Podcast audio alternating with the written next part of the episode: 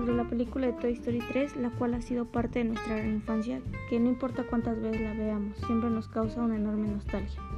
Y bien, yo soy Suri Rangel Briseño y damos inicio al análisis de Toy Story 3. Nos encontramos ante una de las cintas que marcó un antes y un después en la historia del cine, siendo el primer largometraje animado enteramente por medio de una computadora. También era sumamente representativo para cualquier niño el concepto de juguetes vivos. Daba a la cinta que una puesta en cámara increíble, donde una simple casa se convertía en todo un mundo para los juguetes de plástico. Ahora que he crecido podríamos decir que, no era un mensaje, que era un mensaje para decirnos que nuestros juguetes sí que estaban vivos. Cuando jugábamos con ellos necesitábamos una fracción de nuestra vida con el pasar de los años. Ahora ya no resulta tan divertido jugar con juguetes. La primera escena de esta cinta es simplemente majestuosa. Si bien ya habíamos visto a Andy jugando desde la perspectiva de un espectador, en esta ocasión lo vemos directamente de la imaginación del niño, porque así era como yo veía las aventuras de mis juguetes, como una gran película de acción. Este cambio de perspectiva sirve para dejar en claro desde el principio que esta cinta será diferente a los dos anteriores, la cual se centraba principalmente en vivir el presente. En esta ocasión, sin embargo, el pasado nos muestra el paso del tiempo como si fuera una vieja película casera y también ayuda a establecer y que el fuerte vínculo del niño con sus juguetes es similar al que se tiene con la familia. Esta secuencia está acompañada por la canción de Yo soy tu amigo fiel, literalmente como nuestra amistad nunca morirá. Es interesante cómo los juguetes que están en el olvido se nos muestran en la oscuridad absoluta, al contrario de antes que siempre aparecían muy bien iluminados. La cinta no nos muestra la habitación de Andy por completo hasta después que vemos a Andy como tal, ya que, ya que ahí es cuando nos enteramos que ha crecido. Y bien, lo que es el olvido es uno de los temas principales de la película. Como ya vimos, este se, es representado visualmente con la oscuridad, pero se refuerza con la basura. De botar algo en el basural es un simbolismo que nos da súper claro que de querer dejarlo en el olvido. Andy decide echar sus en una de estas bolsas negras de basura y si bien la intención era dejarlos en el ático, también es una forma de olvidarlo. Aunque la película en su mayoría la aventura de los juguetes, el conflicto de Andy es el que inicia y concluye la misma. Por esto, por esto es que la primera escena es, muestra, es mostrar desde su imaginación de niño. Todo lo interesante es cuando Andy empieza a guardar sus juguetes, escena en que también se plantea el conflicto.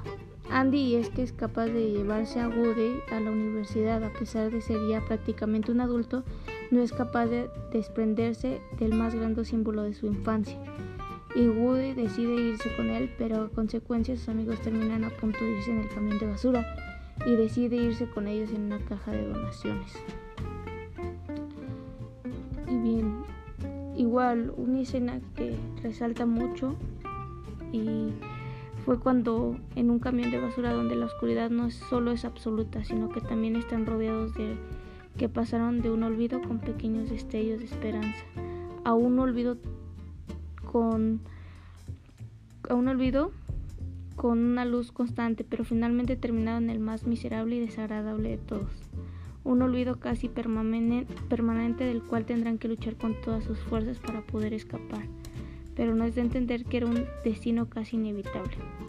Aunque para ser verdad, ellos se sentían que su ciclo como juguetes ya había terminado, que no les quedaba más que asumir su muerte definitiva en una escena que es muy triste, que, que es en sus últimos momentos permanecieron unidos como la familia que habían sido formadas por Andy.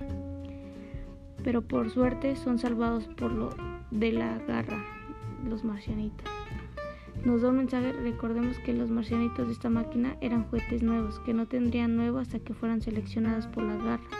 En el fondo, estos son los que terminan dando vida, ya que significa que un niño jugará con ellos. En esta ocasión una garra simboliza el renacer de nuestros protagonistas, lo cual nos llevará a un nuevo comienzo.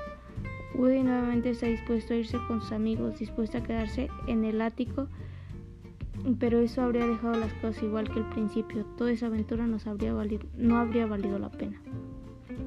Finalmente todos los juguetes son llevados a Bonnie en una caja con una pequeña luz de esperanza y esta vez sí se transformará en luz. Total, los juguetes han renacido nuevamente para estar vivos. La película finalmente concluye, ilumina y colorida como lo había pensado. Y bueno, los planos que juegan es un papel importante ya que dan un panorama diferente a la película. El manejo de las cámaras da un increíble plus ya que enfoca cosas que nos dan la pista para poder seguir intrigados de qué pasará con el futuro de estos personajes.